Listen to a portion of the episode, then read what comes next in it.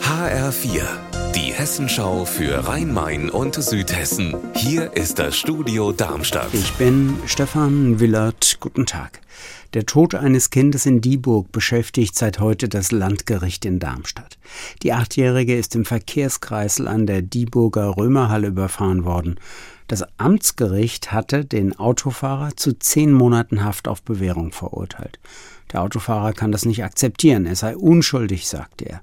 HR-Reporterin Petra Demand im Landgericht, die Eltern des getöteten Kindes, hat das heute im Gerichtssaal offenbar ziemlich aufgeregt. Der Anfang jedenfalls war sehr emotional. Der Verteidiger des Angeklagten und die Familie des verstorbenen Kindes haben sich regelrecht angegiftet, bis der Sicherheitsdienst für Ruhe gesorgt hat. Zum Tatgeschehen selbst konnte heute nichts Grundlegendes gesagt werden, weil drei wichtige Zeugen waren nicht gekommen.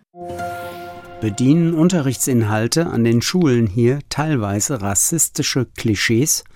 Der Stadtschülerinnenrat Darmstadt sieht das so und hat heute einen antirassistischen Bildungstag organisiert.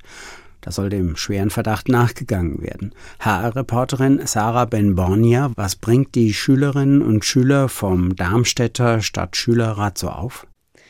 Mm, also die Mitglieder kritisieren, dass ihnen im Schulalltag immer wieder sogenannter struktureller Rassismus begegnet. Also beispielsweise in Schulmaterialien, wenn dort das N-Wort fällt. Die Kritik betrifft aber auch das Schulsystem ganz generell, dass Schülerinnen und Schülern mit Migrationshintergrund regelmäßig der Bildungsweg erschwert wird. Die Revolution geht los. So zumindest haben es in diesen Tagen vor genau 175 Jahren viele in Frankfurt empfunden. Zum großen Jubiläum 175 Jahre Revolution und Paulskirchenparlament gab es am Abend die Premiere von Feuer de Marbrennt von der Frankfurter Fliegenden Volksbühne. Autor Rainer Dachselt hat uns dazu gesagt, das Stück basiert auf der Wirklichkeit, also auf den Ereignissen, die man in diesen drei Tagen Aufruhr in Frankfurt kennt und auf Verhörprotokollen, die ich mir anschauen konnte.